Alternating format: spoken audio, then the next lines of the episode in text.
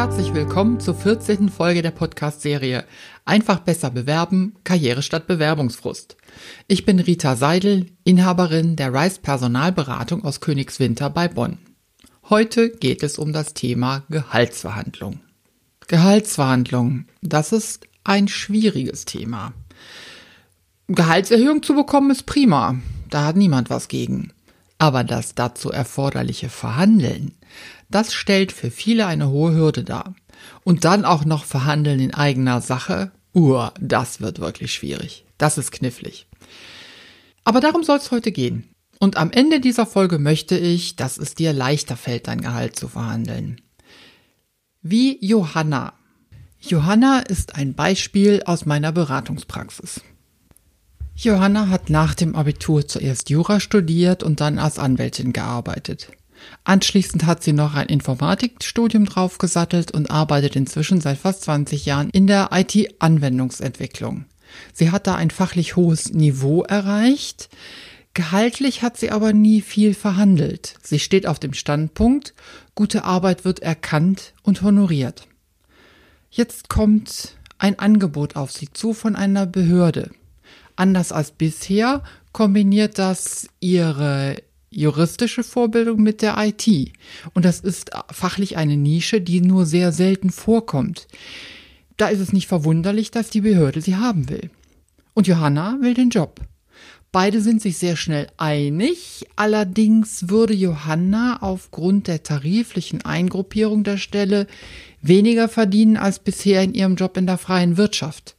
Das macht sie nicht glücklich. Dem Verhandeln fühlt sie sich allerdings nicht gewachsen.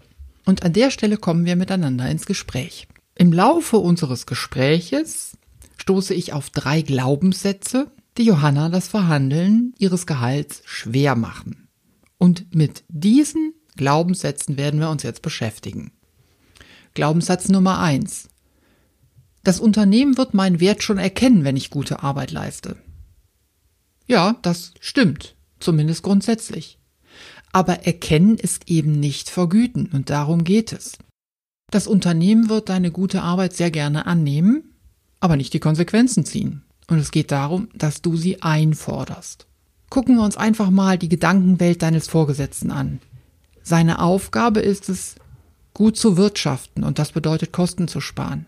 Was die Gehälter betrifft, hat er einmal im Jahr einen Budgetrahmen, den er auf alle Mitarbeiter verteilen kann und den sollte er einhalten. Denn wenn er zu viel Geld ausgibt, dann wird das schwierig für sein eigenes Jahresgespräch. Mein Tipp an dich? Überlege dir vorab, bevor du in die Gehaltsverhandlung eintrittst, was dein Wert für das Unternehmen ist. Das erfordert Vorbereitung, ja, aber die ist so schwer nicht. Ich mach's mal am Beispiel von Johanna fest. Johanna bringt die Kombination aus Erfahrung im juristischen Umfeld, und in der IT-Anwendungsentwicklung mit. Das ist exakt das, was das Unternehmen sucht und es ist extrem selten. Das heißt, Johanna hat ein echtes Alleinstellungsmerkmal. Als zweites habe ich die Unternehmenswerte dieser Behörde analysiert und mit den Soft Skills, die ich in Johannas Arbeitszeugnissen gefunden habe, verglichen.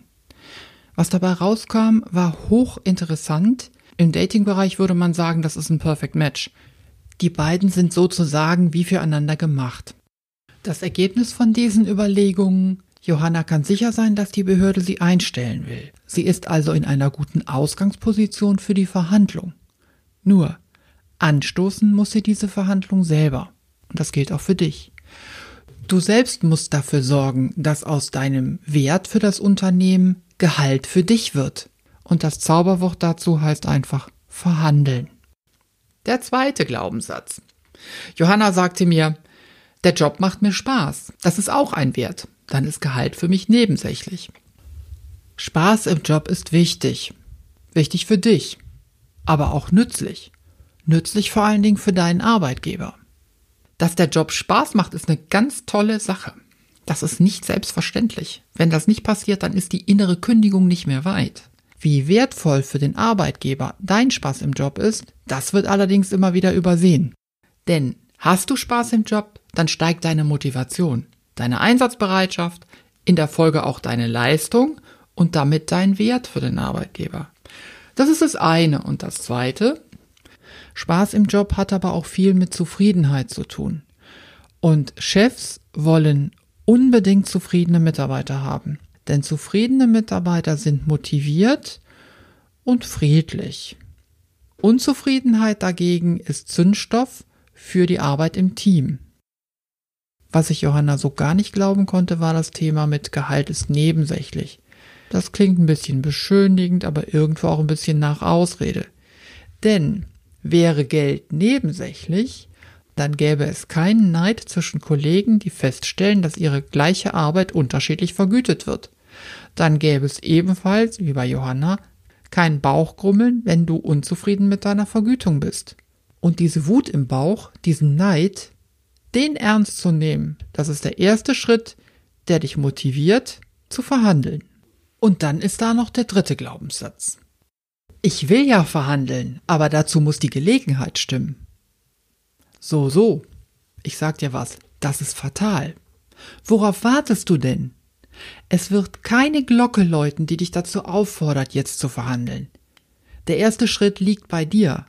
Und das immer wieder. Vom ersten Tag im Job bis zum letzten. Genau genommen sogar schon vor der Einstellung. Denn Arbeitgeber operieren mit einem Erfahrungswert.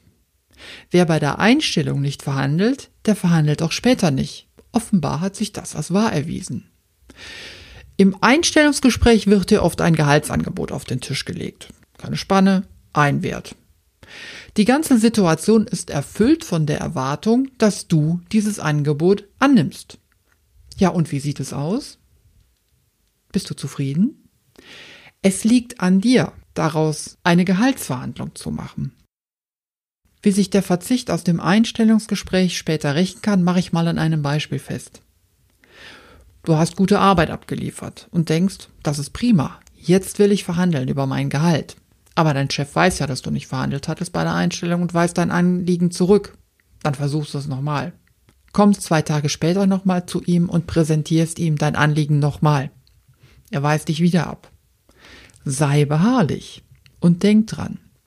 Dein Chef ist sehr daran gelegen, dass seine Mitarbeiter zufrieden sind. Und irgendwann wird er begreifen, dass du ungehalten und unzufrieden bist. Und dann wird er auf deinen Verhandlungswunsch eingehen. Es gibt noch einen Erfahrungswert auf der Arbeitgeberseite, der da lautet, wer für seine eigenen Anliegen eintritt, wird auch für die Anliegen des Unternehmens eintreten. Das Verhandeln ist also nichts anderes als eine Arbeitsprobe, die du ablieferst. Die Gelegenheit zum Verhandeln, die kommt so gut wie nie von alleine. Es liegt an dir, sie zu schaffen und das im Zweifelsfall auch im Jahresgespräch. Johanna hat es geschafft. Sie hat verhandelt. Es waren drei Dinge, die ihr dabei geholfen haben. Erstens die Vorbereitung. Was ist mein Wert? Zweitens die Gelegenheit zu ergreifen und selbst initiativ zu werden. Und das Dritte, wenn du im Gespräch bist mit deinem Vorgesetzten, dann sprich deinen Standpunkt aus. Und dann warte, lass dein Gegenüber kommen. Und auf die Antwort kannst du dann wieder reagieren. Und das wiederholt sich immer und immer wieder. So, das war's für heute. Das, was ich dir jetzt zum Thema Gehaltsverhandlung erzählt habe, das war eigentlich nur die Spitze des Eisbergs. Ganz viel ist individuell. Wenn du Fragen dazu hast, dann frag mich einfach. Meine Kontaktdaten findest du in den Show Notes. Ach, eins fällt mir noch ein. Natürlich habe ich eine Rechnung gestellt nach dieser Beratung und Johanna hat sie auch prompt bezahlt. Als wir dann später nochmal gesprochen haben, sagte Johanna zu mir, sie hat den Rechnungsbetrag sogar richtig gerne bezahlt. Denn das Verhandlungsergebnis, das war für sie so positiv, dass der Einsatz dagegen verschwindend gering war. Und ich wette, dein Chef wird ähnlich zufrieden sein nach der Verhandlung. Denn zufriedene Mitarbeiter sind Gold wert. Ja, und das war's jetzt wirklich. Ich sage vielen Dank für deine Aufmerksamkeit und hoffe, dass du beim nächsten Mal wieder dabei bist. Für heute sage ich Tschüss, deine Rita Seidel.